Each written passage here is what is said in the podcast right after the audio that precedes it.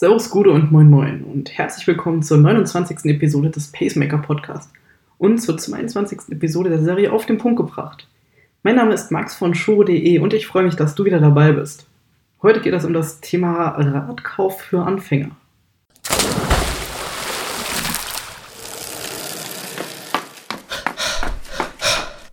Pacemaker, der Podcast, der dich ans Ziel bringt. Ganz am Anfang steht immer die Frage im Raum, mit welchem Fahrrad will man das Radfahren trainieren bzw. auch im Wettkampf starten. Der Name Triathlon-Fahrrad passt eigentlich ganz gut zum Triathlon, aber ein Triathlonrad ist ziemlich teuer, hat gewisse Funktionen, die du vielleicht gar nicht nutzen kannst, wie ein Aerobar, wo du dich drauflegen kannst vorne auf den Lenker, weil du es noch gar nicht gewohnt bist oder auch nicht traust. Und auch nicht jeder hat das Geld, sich ein neues Rennrad zu kaufen für 1500 bis 2000 Euro. Insbesondere ein Triathlonrad brauchst du so oder so nicht auf den kürzeren Distanzen, sondern macht wirklich erst später auf den längeren Distanzen Sinn, wie zum Beispiel einer Langdistanz. Trotzdem heißt das nicht, dass du mit irgendeinem x-beliebigen Fahrrad starten solltest mit dem Training oder auch im Wettkampf. Denn es ist wie bei den Laufschuhen beim Laufen. Dort gehst du auch vorher zu einem Laufshop und machst eine Laufbandanalyse, um den richtigen Schuh für dich zu finden. Denn das Wichtigste ist, dass dieser Schuh eben zu dir bzw. zu deinem Laufstil passt. Und so ist es beim Fahrrad genauso.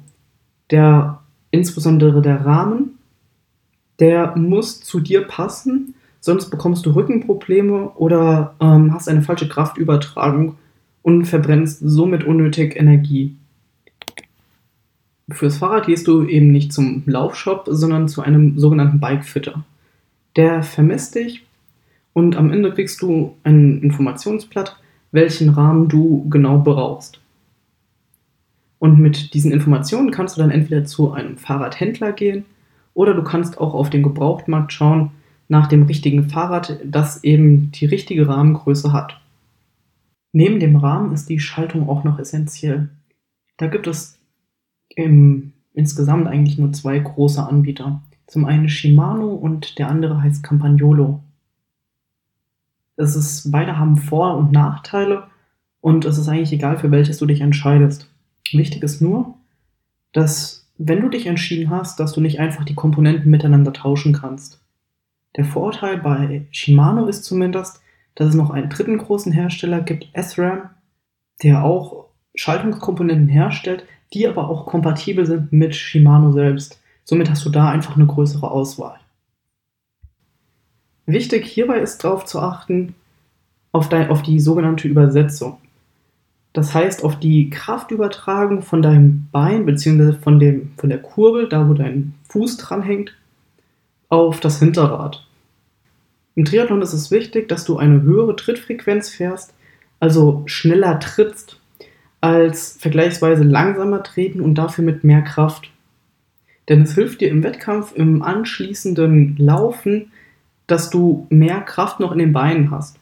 Denn das schnellere Treten mit weniger Kraft ist eben kraftunaufwendiger als das Treten mit mehr Kraft und dafür langsamer. Wie schaffst du das? Und zwar, indem du vorne an der Kurbel, da wo dein, dein Fuß dran hängt, ein Ke oder Kettenblätter nimmst, die weniger Zähne haben, um so schneller zu treten. Dafür gibt es sogenannte Kom Kompaktkurbeln.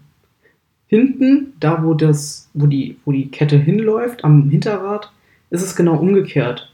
Da heißt es, je mehr Zähne du hast, desto schneller kannst du treten. Deshalb solltest du vorne Kettenblätter nehmen mit weniger Zehen. Die Kompaktkurbel haben meistens 34 bis 5, also 34 Zähne auf dem kleineren Kettenblatt und auf dem größeren Kettenblatt 50 Zehen.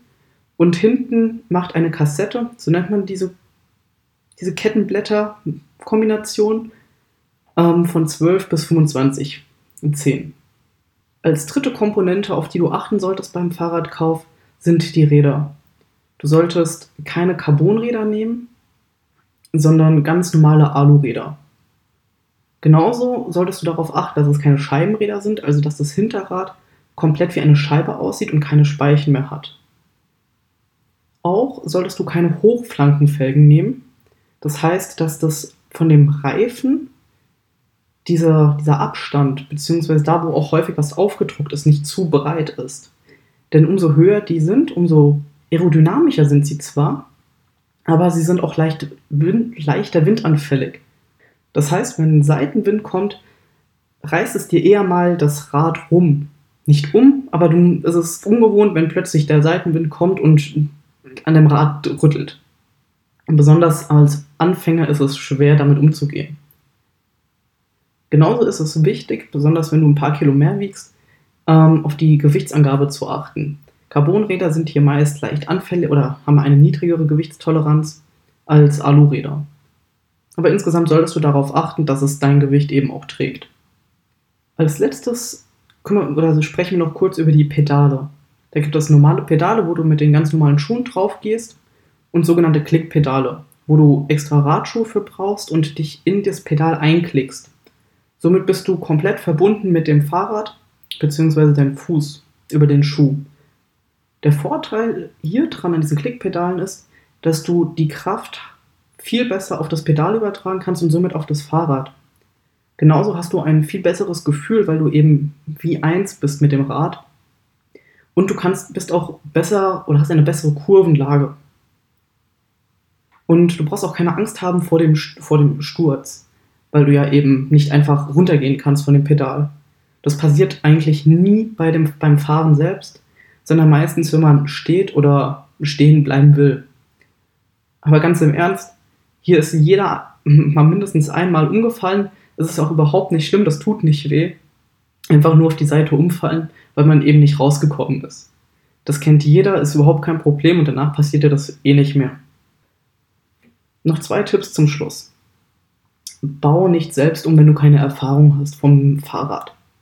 Es ist zwar einfach und es gibt überall Anleitungen im Internet, wie du sowas umbauen kannst, aber es kann schnell dazu kommen, dass das Fahrrad trotz richtiger Rahmen immer noch falsch eingestellt ist, denn es gibt noch weitere Komponenten wie den Vorbau, den Sattel etc., die deine Haltung beeinflussen und auch wenige Zentimeter schon dein Rad bzw. dich anders auf dem Rad sitzen lassen und du somit Probleme bekommen kannst. Geh also lieber zu erfahrenen Leuten, die dir das umbauen können. Es kostet zwar ein paar Euro mehr, aber das ist es auf jeden Fall wert, weil langfristig wirst du dann viel mehr Spaß haben. Als letztes noch ein Tipp zum gebrauchten Kauf. Hier empfehle ich dir auf keinen Fall gebrauchte Rahmen aus Carbon zu kaufen. Außer wenn sie wirklich neuwertig sind. Du kannst, du weißt nie, ob das Rad vorher oder ob der, die Person mit dem Rad gestürzt ist. Und genau das ist das Problem beim, beim Carbonrad dass man auch nicht augenscheinliche Schäden am, am Carbon ähm, dazu führen können, dass es später irgendwann reißt und somit kaputt geht. Und es ist auch nicht schlimm, überhaupt ein Alurad zu haben. Denn besonders bei schlechtem Wetter willst du auch nicht mit deiner Carbonmaschine, wie es viele sagen, ähm, rausgehen, sondern da nimmst du dann eh lieber dein, dein altes Alurad, was ich auch natürlich mache.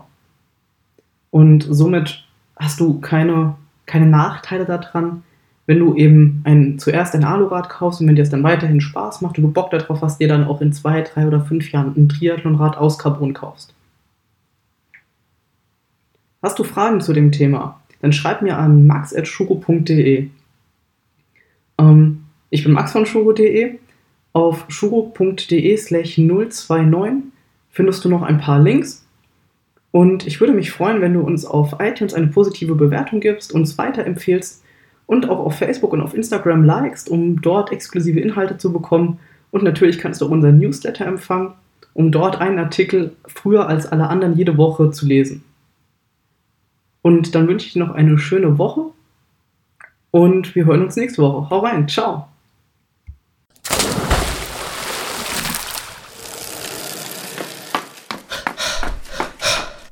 Pacemaker, der Podcast, der dich ans Ziel bringt.